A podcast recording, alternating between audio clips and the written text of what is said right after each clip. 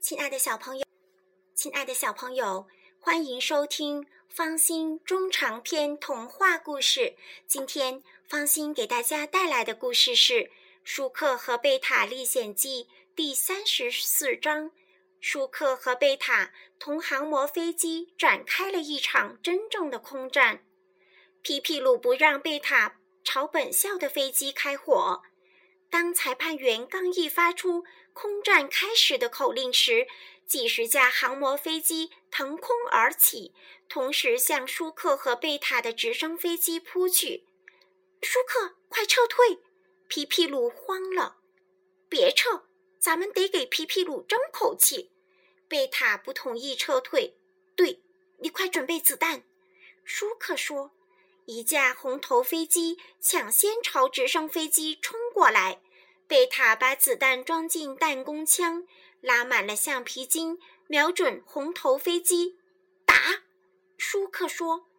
贝塔一勾扳机，石头子弹射了出去，只听“啪”的一声，红头飞机的螺旋桨被打掉了，红头飞机一个倒栽葱掉下去。全场一阵欢呼！直升飞机上有真炮，能击落对方。孩子们激动了，这是真正的空战呀！皮皮鲁把手都拍红了。注意后方！皮皮鲁提醒舒克。舒克早就注意到后边有一架蓝飞机想偷袭他。这时，前方正好有一架双翼飞机扑过来。就在双翼飞机快要撞上直升飞机的一瞬间，舒克操纵直升飞机垂直升起来，双翼飞机和蓝飞机相撞了，连裁判员都欢呼起来。贝塔又接连击落了两架飞机。你的枪法真准，舒克夸奖贝塔。炮手打枪，小意思。贝塔得意了。这时，空中还有十几架敌机，他们不敢靠近直升飞机了，在远处盘旋。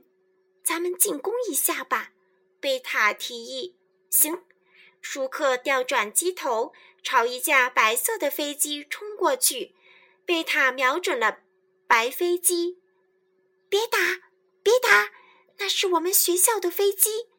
耳机里传来皮皮鲁急切的声音。别打！舒克，赶快阻止贝塔！怎么？那是皮皮鲁学校的飞机。他们学校不是不让他参加航模小组吗？谁知道怎么回事？他不让打就别打呗。飞行员得服从地面指挥，懂吗？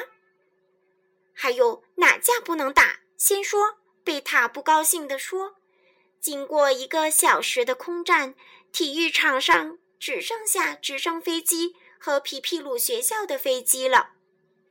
亲爱的小朋友，故事讲完了，再见。